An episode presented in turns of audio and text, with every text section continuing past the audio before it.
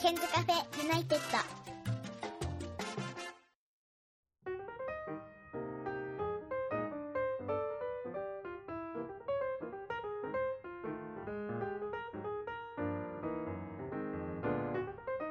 こんにちは101件です、えー今日は特別編です LINE ビデオ通話の向こうにはなんとアメリカはシアトルにいる太陽さんですこんばんは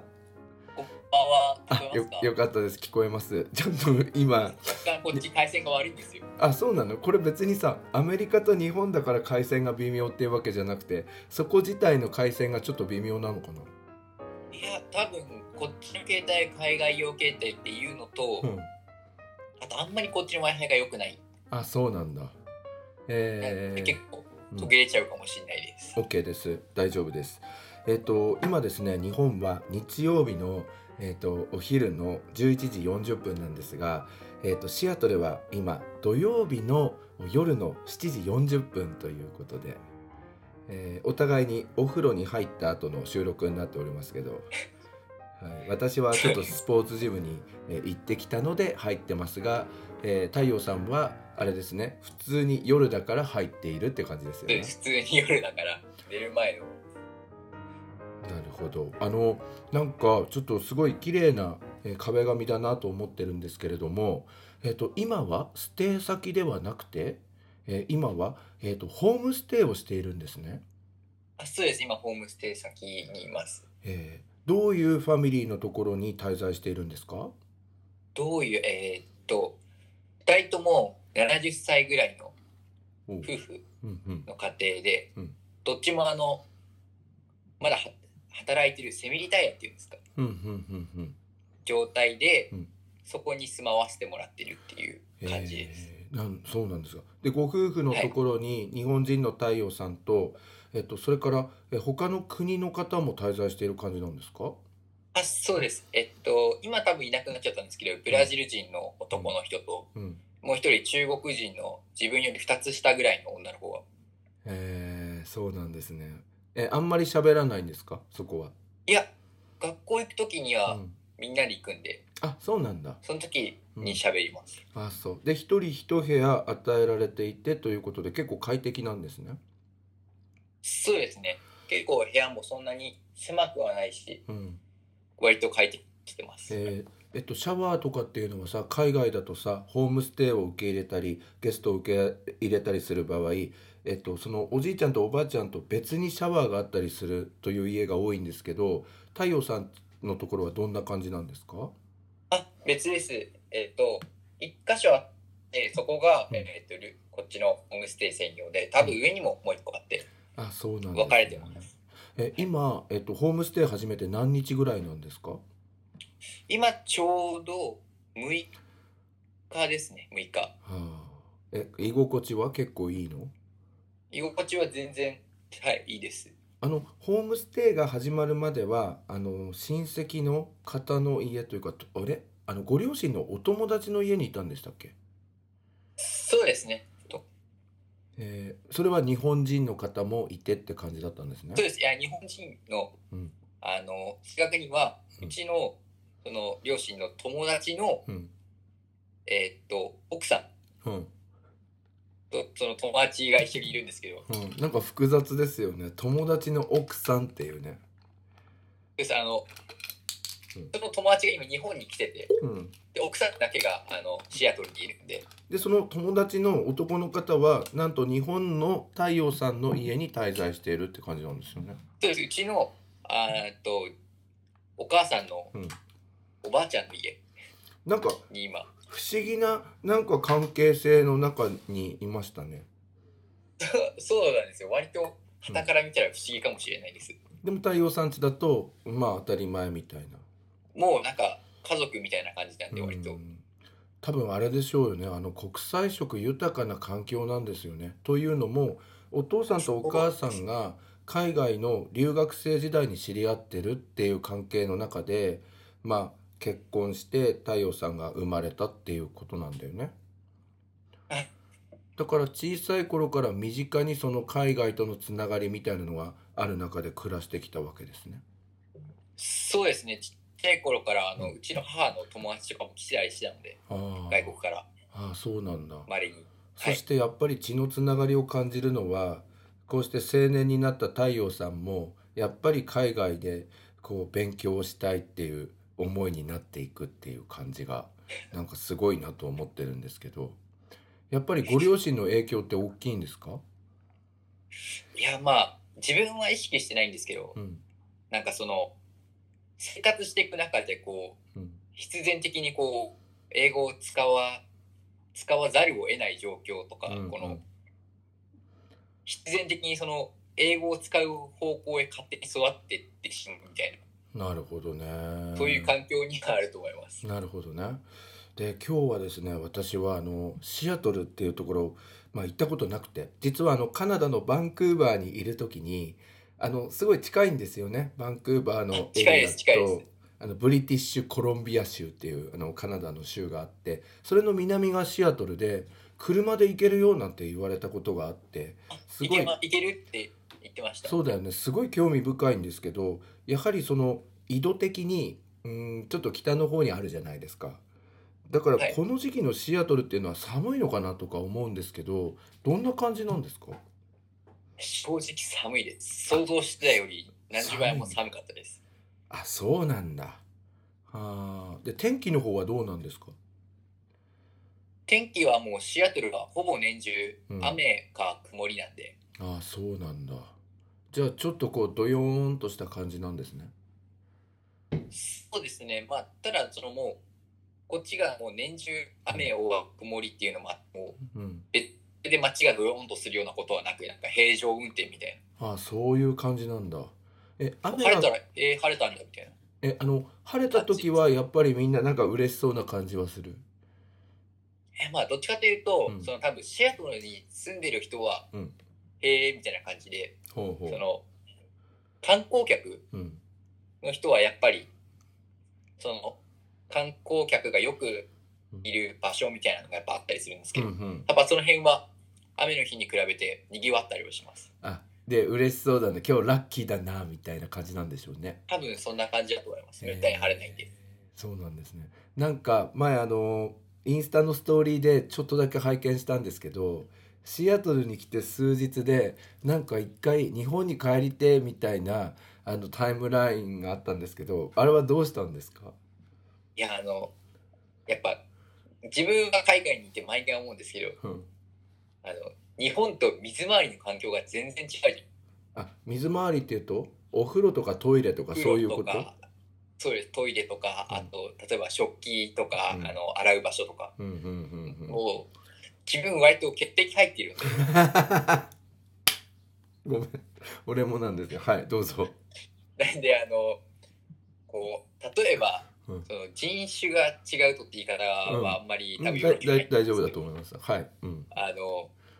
そのガサツさとかルーズさがうん。結構目立つじゃないですかうんうんうんうん。特に体感アラビア系とブラジル系は割とガサツなんですよ、あ、そうなんだ。それまあ個人の個人の意見ですけどね。はい。うんあくまで個人の意見あとくしまで、てうん。自分の知り合いとうん友達には割とルーズな人が多くて、ほうほうほだから水回りもう。うん。なんかそいつ使った後で微妙に汚ねえなとか思ったりあの例えばシャワーとかそういうの、あとそトうイですレとかそ。汚ねえなとか思ったり食器も、うん。あの流した後とか見るといやまだ洗剤ついてるじゃんみたいあ、そういう感じがあるんだ。なうわもうきちいと思ってそれがうんホームステイ始まってうん2日目とか、うん。うわ帰りてえ水回り本当につれえと思ってあ、そうなんだ。でも慣れ慣れてきました。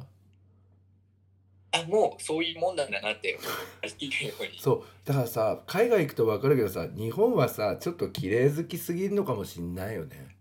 そうですもう日本の環境にうん。慣れてもうそれが当たり前だなって思ったらうん多分海外じゃやっていけないなって思いました、なるほど。じゃあその辺はなんかこう吹き飛んでいくような感じで今過ごしてるんです突っね 飛。ばしていかないとどっちかというとやっていけないんでなるほどね。でまあここまでこのシアトルにたどり着くまでいろいろとその留学の部分でなんかこう連絡がそのエージェントと取れなくなってしまうとかいろんなハプニングもあって、まあ、やっとシアトルに到着できたなと思うんですけど意外と出発前の、うんあのインスタを見ているとなんか結構のんきだったなって思うんですよ準備とか。あうん、結構あれなんですか直前にこういっぱいぶっ込んだ感じなんですかそれとも荷物少なめで出発してきた感じなんですかあ、多分荷物は、スーツケース1個でえ、頑張ればパンパンにしたら収まるぐらいの量しか持ってってないんで、えそんなもんなんだえ、なんかうん自分は割と収まってました。なんか足んなくなったら、うん日用品とかだったら向こうで買えばいいでしょみたいなああなるほどねはあ、はあ、そんな感じだったんですね感じだったって、はうい。んでシアトルまでの、まあ一応うん、あどうぞどうぞですよね。えっと、一応なんか荷物の中、たんえ荷物が多くなっちゃった時用に、あの、大きい、あの、バックパックうんを一個、もう本当に、ちょっとしか荷物入ってないバックパック入ってる、うんうん持ってるんです。なるほどねだから、それだけです。はあであれですかあのシアトルまでのエア飛行機はどんなルートで行ったんですか飛行機は、えっと、成田の、あの、第二ターミナルで、まず、で、で、あの、あ何航空あ何航空ですかあ ANA のじゃあシアトル直行で飛んでるやつじゃないですかそうです。ねえねえそれは何家の人がさそれ使えよって言ってくれたのいや、なんか、うん飛行機のチケットは、うん最初、ここで、うん話してる時にはなんかどうしますみたいな話してて、うんでなんかうちの親なんか2個出てるんです確か直行便が、うんシアトル行きは ANA とユナイテッド航空だと思いまそうで2つ出てて、すうんなんかせっかくだから新しい方乗ってみるうみんたいな、うんうん確か ANA 787は最近はいシアトルに飛ぶようそうになですったそんうですそうでですへええなんかねちょっとねチケットとか俺ネットで調べるの好きなんですけど ANA のシアトル便は高いからなんか個人旅行はいっつもねあのアメリカ国内で乗り継ぐパターンが多いんですよえーだからいいやつに乗ったなと思いますけどどうなんですかお客さんって結構多かったですかいや自分は隣がいなかったですやっぱそうなんだよねうんうんうんうんいやなんか基本結構行って、たまたま自分の列だけあそうなんだ横にお客さんがいなくてへーえ機内食とかはどうでした機内食機内食ははい、こう個人的になんですけどうんなんか、うん、もう100好みの問題でしかないんですけど、うん、あまりまあ普通って感じでしたあ普通って感じだったうえんけど間違いなくあの凝ってはいましたなんかあのこのシェフに作らせたみたいな、うんうんうんうんあのまああのよく機内食で見るような感うんうじんのうんうんなるほどねバランスも良くて、うんうん割でとえ,、うん凝ってはいたかなと思います、えっと機内のエンターテインメントとかで映画も見ましたか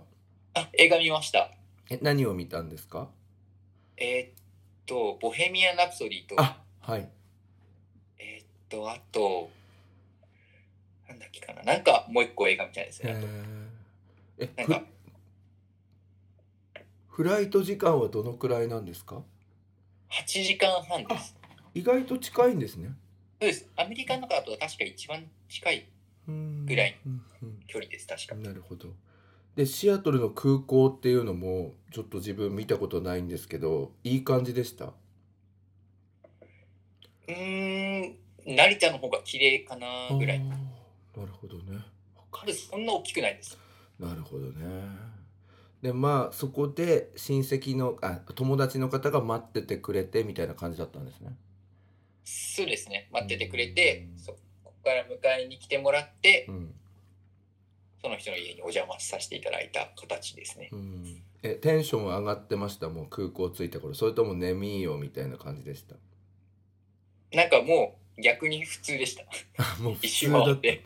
ああ、着いたな、みたいな。あーなるほどねはいそれでまあ親戚あのその知り合いのところで数日過ごすわけですけどえ全部で何日ぐらい過ごしてたんですかとうちの親に絶対時差で最初きついから、うん時差慣れるのに絶対1週間はかかるから1週間は向こうでゆっくりした方がいいって言われてああなるほどで自分は別に大丈夫だろうと思ったんですけどうんうんまあそれで、まあ、1週間ほど向こうでゆっくりさせていただきましたえーえー結構遊んうんとなんだろう遊んでた感じなんですかそれともなんかインドアだったんですかいやもう割と本当に時差で死んでて、あそうなんだほぼ死んでましただからうんほぼ寝てましたなるほ割どとあのねうち修学旅行イギリスじゃないですか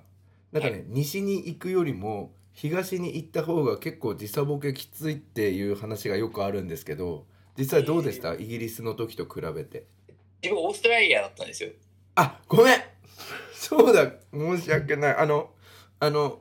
幻のオーストラリアじゃあじゃあ全然時差ボケなかったわけですねそうですね全然なかったですうんうんあけどあの次自分が旅行行くとしたらうんイギリス行く予定なんで、そうなんですねはいじゃじゃあまあオーストラリアの時は時差ボケ全然なくて、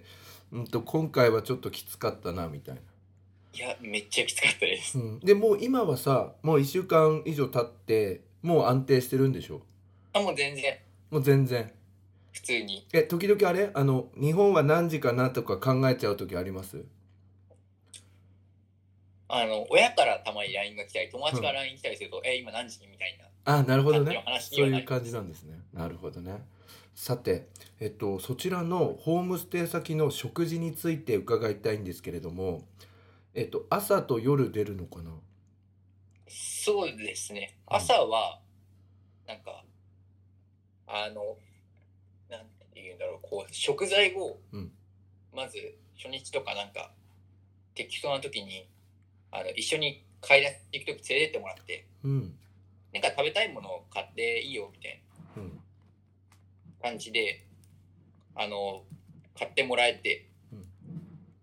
長期等に朝食になるものを。うんうんで、それを冷蔵庫にストックしておいて、食べるって感じです。なるほどそのさ、えっと、買い物は多分スーパーかなんか行くんでしょそうです、スーそパーれ行そきれ有名なスーパーなのえっと、セーフウェイっていう、へえまあ、シアトルだとよくあるああそうなんだ感じのスーパーです。うんでそれのお代はホームステイの料金に入ってるからホストファミリーが払ってくれる感じなんですかそうです。じゃああんまんでもなんかそれだとなんかちょっと遠慮しちゃう部分はありますいや、なんか、どっちかというと、最初に、まず買い出し行った時に、うん自分何もよく分かってなかったんで、うんなんかこれはあの、ホーム世代に含まれてるから、うんあ買ってあげるよみたいなこと言われて、あありがとうございますみたいな感じになってうん特に何も感じずでした最初じゃあ遠慮せずにあのガンガンカゴに入れていくみたいないや普通に自分はあのななんあのパンとうん、あのシリハアムルとハム、うんチーズ、うんあのを挟んでうん、あの電子レンジで温めてよく朝ごはん食べてるんで,あそうなんだ、で、それとヨーグルトえー、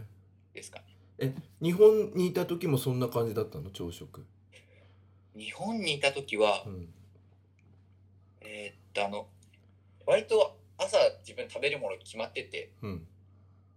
青汁となんかか青汁とかあの、フルーツを何種類かシェイクして、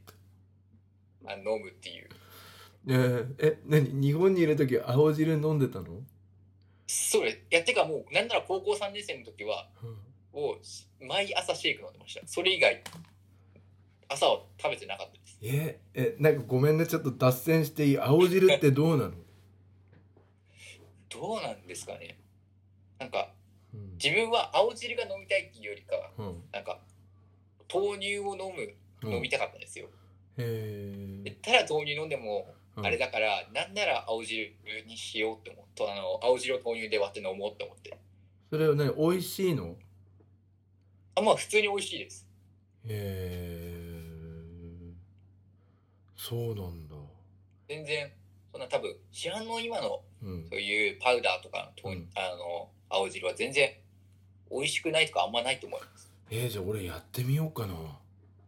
なんなら本当に豆乳で割ったら、もうほぼへえジュースと変わらないぐらいの個人的には青汁と豆乳感じで飲みます。あーちょっとメモりましたでそちらでは飲み物は牛乳とか飲んでんですか えー飲み物はうんあの自分で栄養価足んないなと思う時は、うんあのスーパー行ってなんかなんていうんですかねあのちょっと高めのうんフルーツのジュースみたいな、あーあのとか果汁果汁が結構入ってあの果汁100%近いもう濃いやつねこういうでかいのそうでですそれがなんかこういう普通のあ水を大量に貯蓄してえーなるほど飲んでます。あの今さ水の話が出たんですけどやっぱり水道水は飲まない感じなの飲まないんですね飲んでいいかどうかは自分は分かんないんですけど、うんうんなんか普通に口とかゆすぐじゃないですか、うんまあじゃあ飲まないだろうなって思いあまあなるほどなすそんなにうんいいものではないなるほとはど思いますでお昼は語学学校でなんか給食みたいなのが出るんですかいや特に出なくて、うん昼はなんか好きに食べてねみたいなでそれはお小遣いでやるのそうです自分のお金でそうすると向こうにカンティーンってあのオーストラリアだとカンティーンとかなんかなんかあの学食みたいのがあるんですかミーモみたいなのは。いや学食いや多分学食はないかなじゃあ売売店、なんかあのうん、自動販売あ機みたいなあのあうんわかるなんかあのあのグランパの脇にあったそやうつ、ですあのパン干すやつみたいなのがあって、うんそれで食べるかうん、まあ自分の学校すごい観光地もう歩いて10秒みたいなのをやるんでえー、そうなんだ。そうですもうんうシアトルの一番有名ななんかあのうん、観光地がもう目の前にバーンってあるような場所なんであそうなんだ。そうでじゃあすそこまで行ってちょっと食べるみたいな。まで行って食べるか、うんなんかスーパーで適当に食べるかえー、うんホームステイの人は大体あの、うん自分でお弁当とか作ってなるほどね、きゃいますねうんうん。夕飯はどうですか、夕飯はうんあの決まった曜日はうん、ホームステイ先の人と一緒にあほ食べて、うんそうじゃない日はあの向こうの人が部屋まで持ってきてくれますうえ 嘘ね待って決まった曜日っていうのは週に何回ぐらいあるんですか半々ぐらいですへえそれはそのおじいちゃんとおばあちゃんとあと他の国のあのホームステイの方と一緒に食べるみたいそうですなでえっとそれ以外の時には部屋に届けてもらえるんだそうですあの部屋の正確には部屋の近くにキッチンがあるんですけど、うんうんそこにご飯3人だったら3人分ポンポンポンってうんお皿で置いてくれて、それを取って部屋で食べて洗ってっえて感じそうするとさ個人の時間とまあ一緒に過ごす時間となんかうまく交通整理されてるなって感じがしますねそうです割とうまいこと分けられてると思います、そうだよね毎日さ一緒だとさ、まあ、楽しい部分もあるけど疲れちゃう場合もあるからねそうですね毎日一緒はちょっと大変だなって思います、うんなるほどあのさ、うんと、ホームステイ先だとさもう日本語ゼロなわけじゃないですかはいどうですかずーっと英語でこう暮らすっていうのって自分の場合なんかね5日目あたりに1回疲れが出てくるんですよああそういうのはない疲れはします。なんか、 うん日本のうんこの日本語で喋ってるのと違うんで、なんか、なんか、なんかうまく言えないんですけど、うん使ってる頭の場所が違うみたいな。あわかるだから喋るのに 頭めっちゃ使ってるから疲れるんですよねそうなんですね。めっちゃそれで疲れます。そんで部屋に入ってくると一人になってその時に俺の場合は「はぁってやるんですよわ、かります、わかります。自分の場合は、あー、疲れたーっつってベッドになりにまなっすよて、ねそのまま大体ちょっと寝て、やべ、寝ちったみたいな。そういうのありますよねそういうだのかもら相当脳みそ使ってるんですよねいや、なんかもうんう、日本語使わないんで、うんなるほどね結構疲れますね。うん、語学学校の方は日本人の方もいるんですか、一応2割から3割ぐらいはいるらしいです。あらしいっていうことはあまり合ってないんだそうですね。まあ正直うん日本人がいたとしてもうん仲いい人は日本人じゃない人が多いです。あなるほどねなんかインスタにも出てましたけどあの方何人なんだろうって感じですけどあのラファエルは、えっと、ブラジル人です。へえじゃあ2人で、まあ、ちょっと出かけたりする時はまあ向こうは本当はポルトガル語かなんかが母国語なんだと思いますけど、そうです。えっと、英語でやり取りをする感じ。そうですね。基本は英語でやりう取り。んでもうラファエルはもうほぼあの会話をできるんで、うんうんうんもうどっちかというと自分が言葉に詰まったらちょっと Google でこれなんて言うんだっけなってパッと調べて、うんで行って、ああ、OK、OK みたいな。なるほどで分かってくれるんで、すごい話しやすいです。ええっとじゃあ太陽さんよりもラファエルさんの方がなんだろう会話力は高い感じがするの全然もう、あの、正直、うん旗から見たら、うんうん自分みたいに海外を知らない日本人から見たら、うんあの、え、普通にこっちの人ですよねぐらい。あそこのそこまでの勢いなんだそうですね。うーん自分は結構知り合いにブラジル系が多いんですけど、うーん自分の知り合いにブラジル系の人はなんか妙に英語を話せるんですよね。えその文法力がうんそんなに同じクラスだからあるわけじゃないと思うんです、多分。うんうんう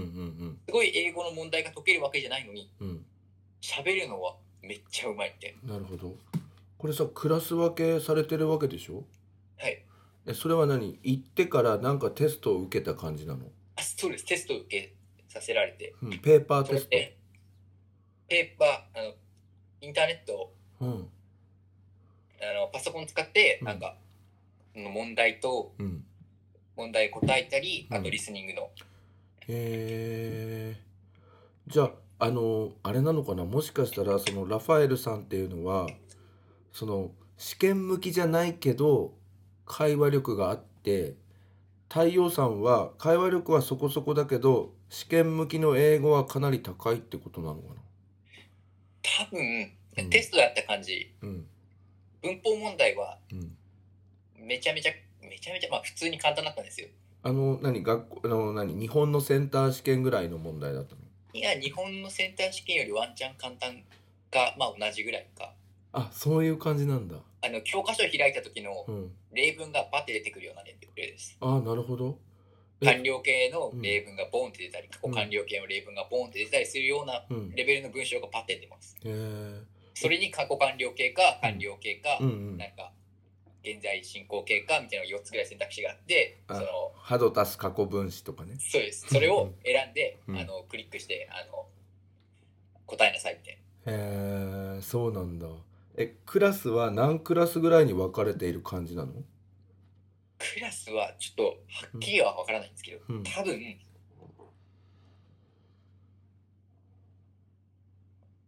6か8ですあ結構多いじゃないですかでそれで多分ララファエルさんの会話力から考えてあと太陽のかん、えっと、力から考えて結構上位にいる感じなのじゃあいや全然えそんなことはなくてもっと上位の人がいるんだいやもう全然あのもう基本的にもう下のクラスの人でもうん日本人以外は正直もう自分より下のところでも喋れるしうん上のところでも大体喋れますそしたらさ語学学校にさ例えば 太陽はさ、まあ、今後留学とかを見越してあの大学とかのまた専門学校とかを見越してまずは語学学校で様子を見るって感じで来た来てると思うんですけど太陽の力よりも高い人が語学学校に来てる意味って何なんだろうね。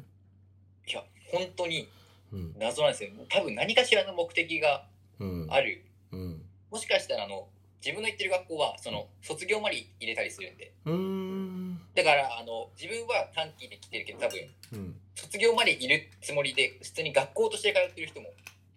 ああそうなんだ。多くてうん多分そういう人はあの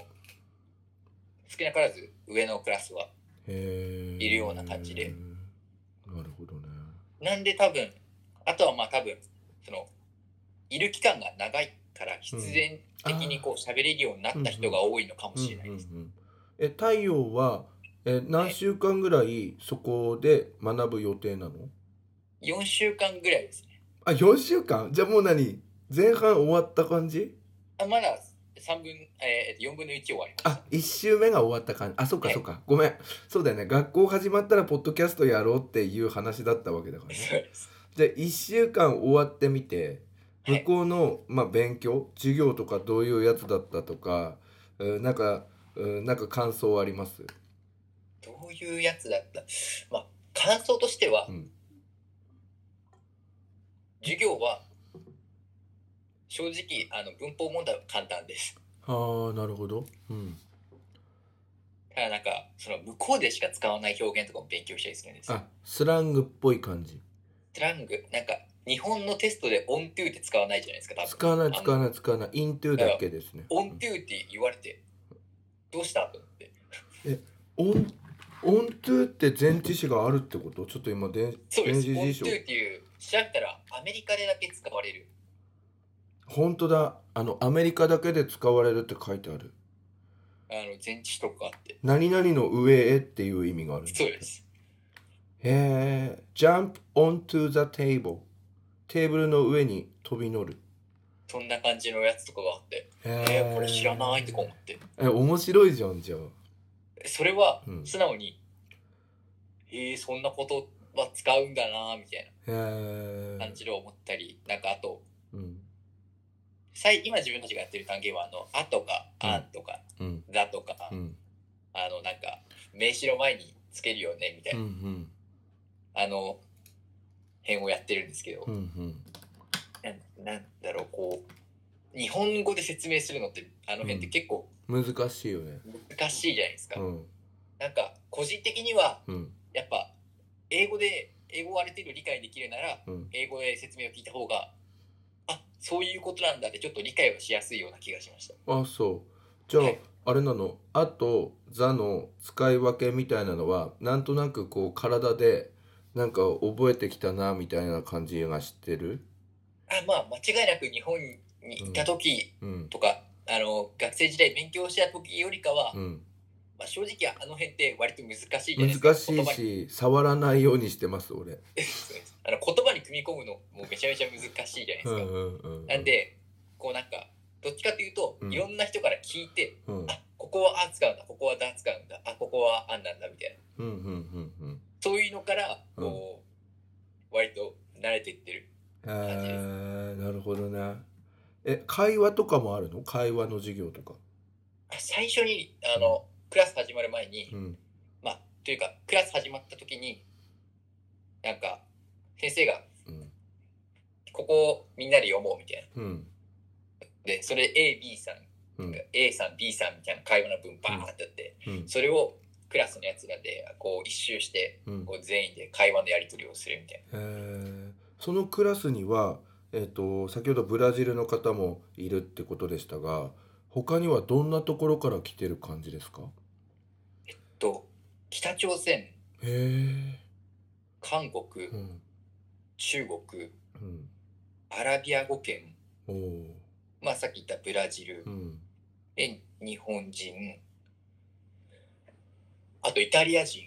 えですかねー多分、うんえそうするとみんな独特の鉛というか発音の癖とかがあって、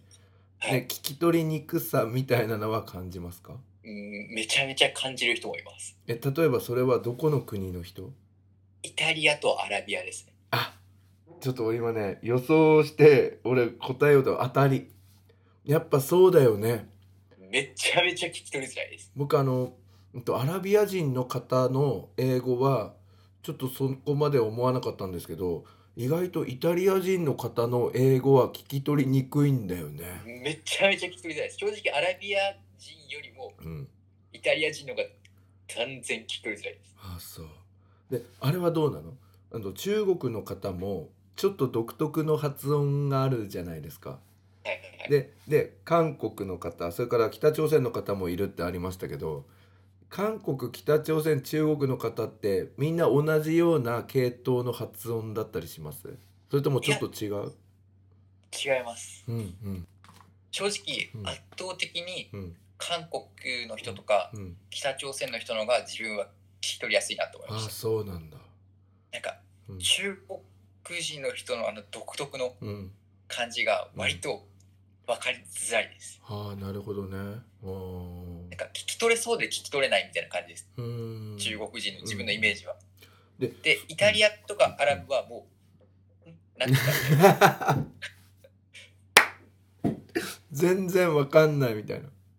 そうです。で逆に太陽さんの発音がどうなんだろうイタリア人の人とかそのあのアラビア系の人からすると聞き取りにくいような顔はしてますうーん、なんか、割と人によります。あそうほうほうなんかね日本人の英語ってなんかロボット的だから別に聞き取りにくくないみたいなねことなんかで読んだことあるんですけど割と大丈夫そううん、本当にもう人によるんで、割と大丈夫そうな気はします。えー、なるほどねでちょっとホストファミリーに戻っちゃうんですけどホストマザーとファザーの英語は聞き取りやすいんですかそれとも独特な感じなんですか、いや結構どっちもなんかもうんう、多分、ホームステイに来るうん数も多いんで、うんなんて言ったらいいかは、こう、ちょっと表現が難しいんですけど、うんそういう第二言語が、うん英語を英語に仕事しているうん人向けのうん喋り方みたいじゃあちょっと意識的にゆっくりめだったり簡単な分かりやすい単語を使ってくれてたりしている可能性はあるな。そうです。あの、なんか重要なところだけ、あえてちょっと大きめに言ったり、うんその抑揚をつけたりして若干言ってくれる節がある。なるほどねすごい聞き取りやすうんういです。ん、あのそうね街とかに出てお店の人と会話をしたりとかいろいろあると思うんですけど、その辺は聞き取りやすさはどうですかいや、まあ、ぶっちゃけわかんないです。あわかんない早くて早いです。あーでなんそかうもうとりあえず OK といつ OK 言っときゃなんとかなるなぐら いの気持ちで流してます。で聞き取りあの聞き返すこともあるんですかあ、全然あります。あーなるほどでまあ街の中っていうことであれなんですけど今日あの服の話をねまあ太陽さんとはあの4月の7日の放送で服の話をさせていただいてあのかなりその古着とかヴィンテージものとかそういうのにこうハマってるっていう話とかあとは2回目の放送でも服の話だったんですね。で、えっと、こちらへシアトルに来てからなんかその古着屋さんを見つけたとかかっこいいテイストのなんちゃらみたいなそういうのは何かありますか、いや、正直、うん結構探したんですよ、自分うも。んうん探して、うん探した結果、うんまあ正直ないかなと。あない正直うんないです、でそこは残念だったんだそうですねなんかシアトルはなんかイメージ的になんかこう古着の街みたいなイメージが若干あったんでうんあるかなと思ったんえですけ言どってたよね古着の街だみたいな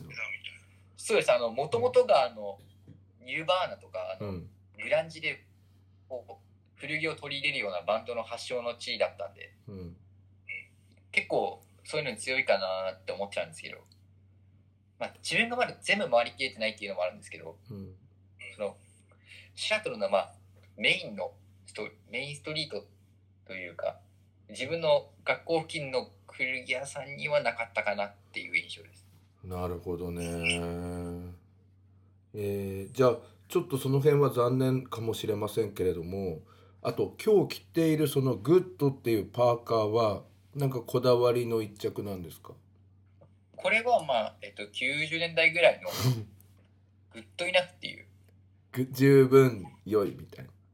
うんストレスあのなんかブランドはあの結構最初はなんかデザイナーがうん、をあの非公開になっちゃうんですけどあであの割と最近でもないんですけどあうん途中で悪化されてなんか有名な藤原宏とかああはのあは90年代のその裏腹を支えてたようなブラあうンド、んうんうんあとエアエイシングベイプとかああベイプとかベイベイプベイベイプだけは持ってます。エイプエイプかなうんエイプとかエイプね。うんうんう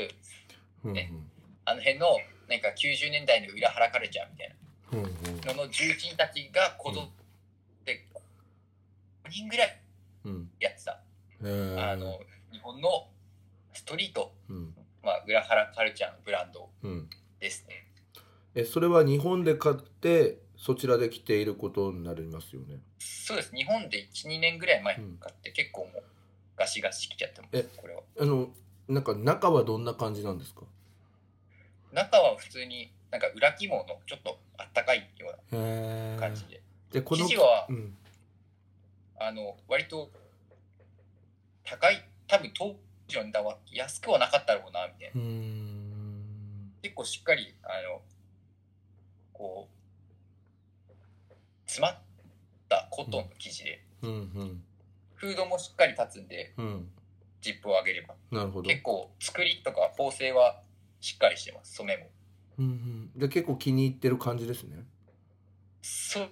そうですね割とうん、一番その何でもない時に着ることが多いですうーんあなるほど。 どういうことですか何でもない時に着るっていうのは。例えばなんかモールに軽い買い物があるみたいな、うんそういう時にはこのパーカーにうんうん髪の毛やるのがめんどくさい時はうん、あのニット帽をちょっと深めにかぶってなるフほどードをかぶって出ることが多いです、あの太陽さんがいろいろその服とかにこだわって多分語学学校とかにもこだわった形で行ってると思うんですけどなんかその誰かに「おークール」とかそういうことは言われたりとかはそんなのはないの。いや今んとこあのうんなんかあの学校に行く前にうん英語のうんなんか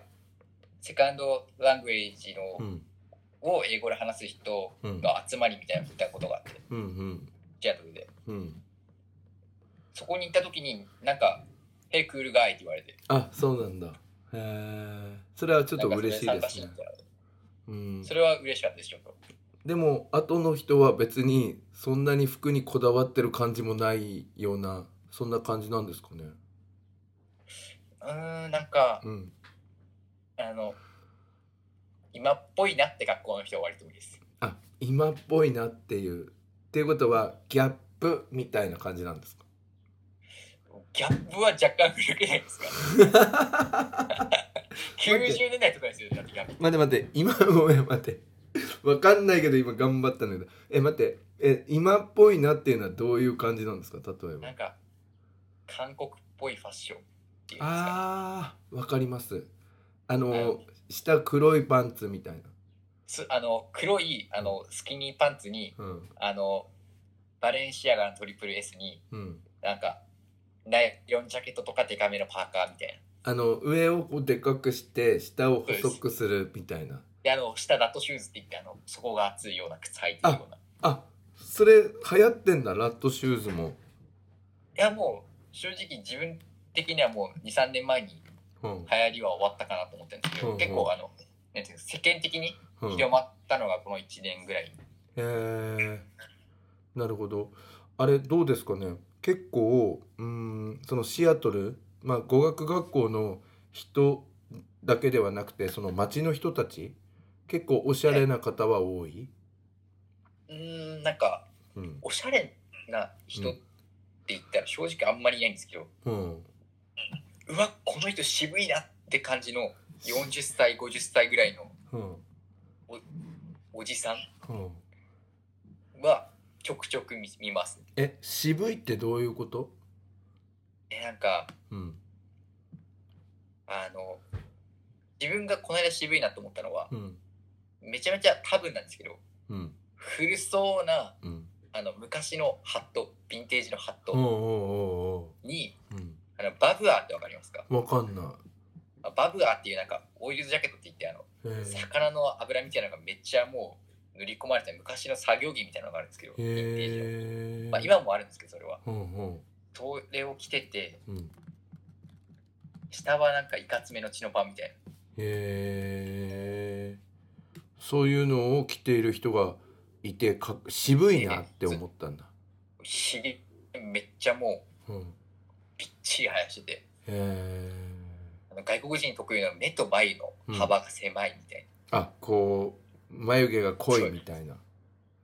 へやーかっえけえなーってそれは思いましたなるほどね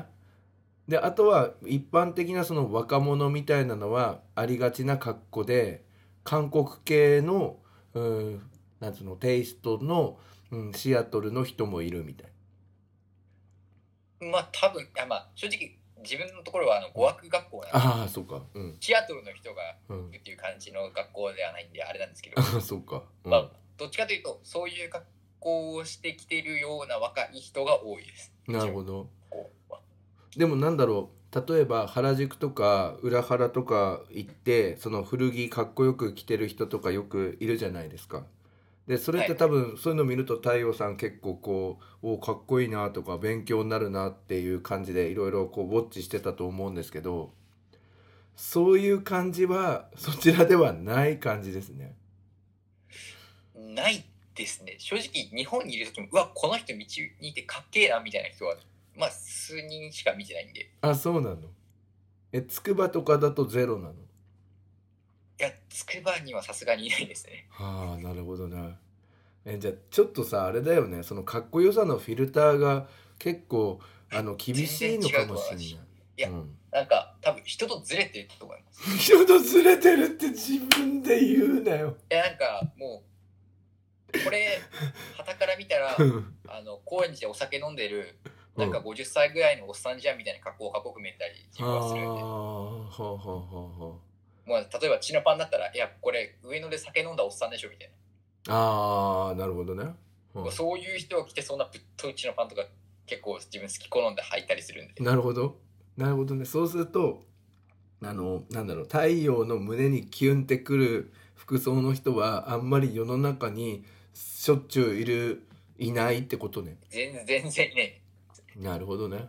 じゃああんまりあれなんかさ行くまではさすごい言ってたじゃないですかシアトルはって古着屋も多いしなんとかで楽しみなんだみたいな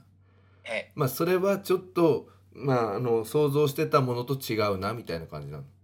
まあ正直そうですね。うんなるほどねそこまでではなかったかなって感じです。うんうん、であのーまあ太陽さんね前、うんとまあ、ひとまず語学学校に行って、まあ、シアトルの海外の生活はどうかっていうのをやってみてそれであと3週間でそこは終わりじゃないですか。はい、その後どうするの、その後うんは、うんとりあえず一回日本に帰って戻って、うん、あの、そうです。で、一回自分で俺、えーの古着屋さんで働いてみたいなってずっとあ前かならる思ほってどたんですよね。うんうんうんうんそうなんで、あの親にも言ってやるのは、う一ん回半年ぐらい古着屋で、うんあのもう、なんていうんですか、自分の、もう単純にやりたいことなんですけど、これはう。ん一、回半年間ぐらいがっつり働いて、うんその間の中でこういろんなことを決めてから、うんこの将来のステップを考えたいみたいなるほどね。うんうん、でそのいや場は、うん、どうぞどうぞ。な。あ、すいません。あの、うん自分はその大学にみんなと違って行ってない分、うんそういうのに、こう、決めれる時間っていうのが、うんあるのが多分こういう、うんなんていうんですか、流れ物じゃないんですけど、適当、うんうん適当というか、あの、うん決められた道を歩んでない人の多分一番のメリットだなと思ってうる、んうんその分そういうところをこう熟考してこううんうん差をつけられたらなじゃないですけどうんそういう違いが出せたらなっていうのでなるほどね。えーでもあれなのかなまだ先だと思うんですけどまあその3週間やってみてそして日本に戻って、まあ半年ぐらい働いてみてでもまた最後は海外に戻りたいなみたいなのはあるんですか、うーんなんかうん正直学校に行くんだったらうん、日本じゃなくて絶対に海外に行くと思いますああなるほどね。それはなんでいやもともとその日本の学校に行かなかったもううん、第一の理由が別に日本の学校で学びたいことがなかったっていうすごいね。うんいやなんか怖く学ぶんだったらうんいや向こうそのまま行っちゃった方がうん、学べるじゃんっていそうなんだね。うので、うん、ないなとあのそれ以外に学びたいことってなんだろうと思った時に自分洋服しか思い浮かばなかったんでうんうんうんうんなんか別に洋服も専門学校もそこまで興味あるんだったらいいけどそれいきなりうんだったら別に1年2年置いてからでも全然遅くはないようんうなんと思って、うんうんうんじゃあ日本大学行く意味なくないって思ってなるほどねあのリスナーの方にちょっと解釈を入れますとあのよくあの今みたいなコメントをする若者の中にねなんかたそんなに努力してないのに語るみたいな人っているいるんですけれど太陽さんの場合は実は結構学力も高くセンター試験とかでも点数取れててで担任の先生から「ここも受かるよここも受かるよここも出してみな」って言われたんだけど断って今を迎えてるんだよねそうですね。だからこの言ってることの意味は重いんだよねそうですね。まあ、結局、こう、他人からこうう、んなんか善意うんでもな、なんか何でもあれ、こう、提案してもらったものとか、うんこう、自分の可能性を蹴って一応言ってるわけで、やっぱ、うん自分の人生なんで、こう、自分である程うん度、こう、す筋を立てるうんじゃないですけど、うん自分の責任うんなんで、その辺はしっかりやっていきたいなと思って、一応行動はしています。そうだよねだからまあちょっとまあ私そのポッドキャストで話す機会があってなんかその太陽さんのなんだろうちょっと人生をなんか隣で見させてもらっているような感じがするんですよぶっちゃけ全然もうそんないや恐本当縮にでございます。いやいや本当にだからちょっと俺あのえしょっちゅうポッドキャスト出てもらってもいいですかえ全然大丈夫です。あのね出ます全然今度さあのシアトル生活そのなんだろう終わる頃とかさまた日本に帰ったら直接会っていろいろ話きあの聞いてなんかその太陽さんが成功するまでをずっとリポートしたいなって今日思いました。え全然もうあのそのレポート があのいいものになるように自分も頑張らせていただきいやいやいやたいい。ねえなるほどね。ということで今日はあの太陽さんと,、えー、ともう50分近く話してしまいましたけれどもまあシアトル生活結構順調だっていうのも分かってよかったなと思っております。またあの機会がありましたらあの出ていただいても大丈夫ですかいやもう全然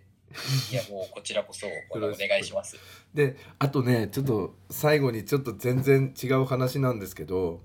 あの、はい太陽さんが教えてくれたそのつくばの北条にある古着屋さんのところまで行ったんですけどやっていませんでしたああ多分定休日。定休日ねでもさなんか本当に太陽さんが言ったみたいにめちゃめちゃ人がいないなんだろう山の麓みたいなところにあって。めちゃめちゃびっくりしたんですけど、 いやなんであそこにうん、立てようと思ったんですかね。っていう感じですよねあれお店が開いてる時は結構お客さんいるのかなあれいや自分が行った時もうんなんか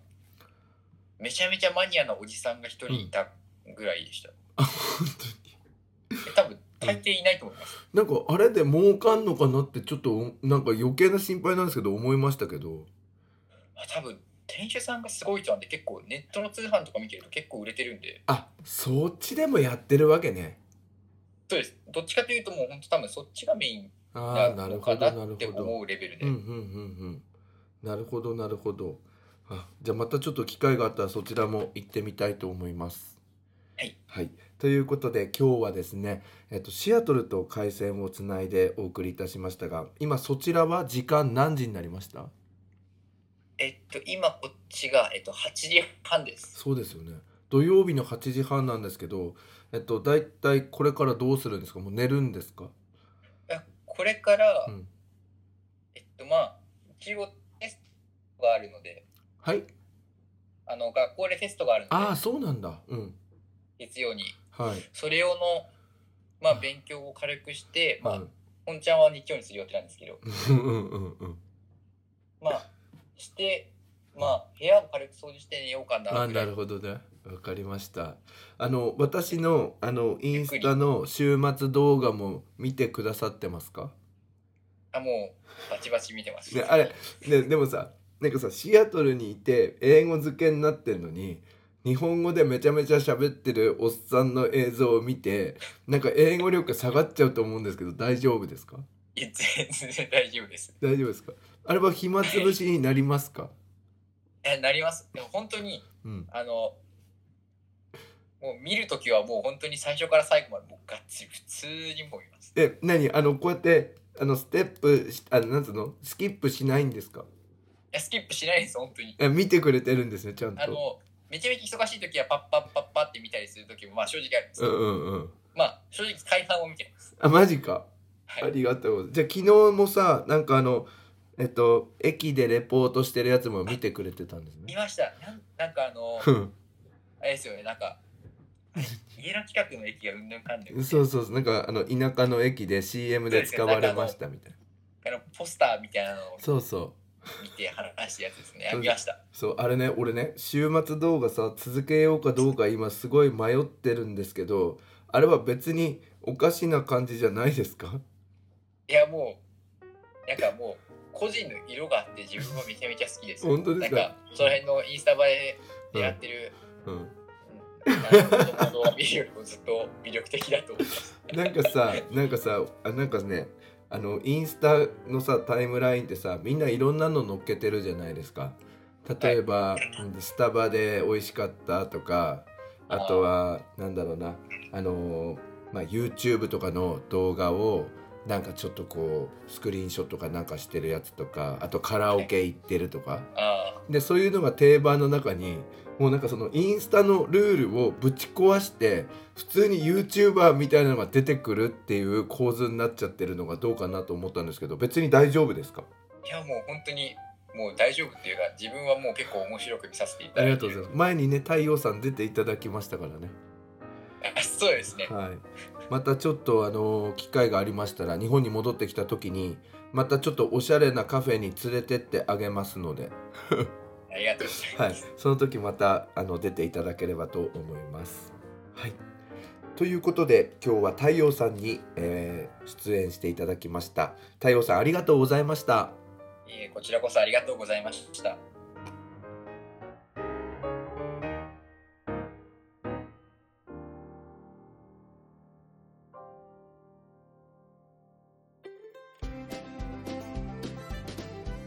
ここで101ケンさんに代わってケンズカフェユナイテッドからのお知らせですこの番組では現在リスナーを募集しています iTunes ストアにあります検索バーに「ケンズカフェユナイテッド」と英語で入れて検索してみてください無料でダウンロードすることができます iPod などに入れてぜひお楽しみくださいいつでもどこでも何度でも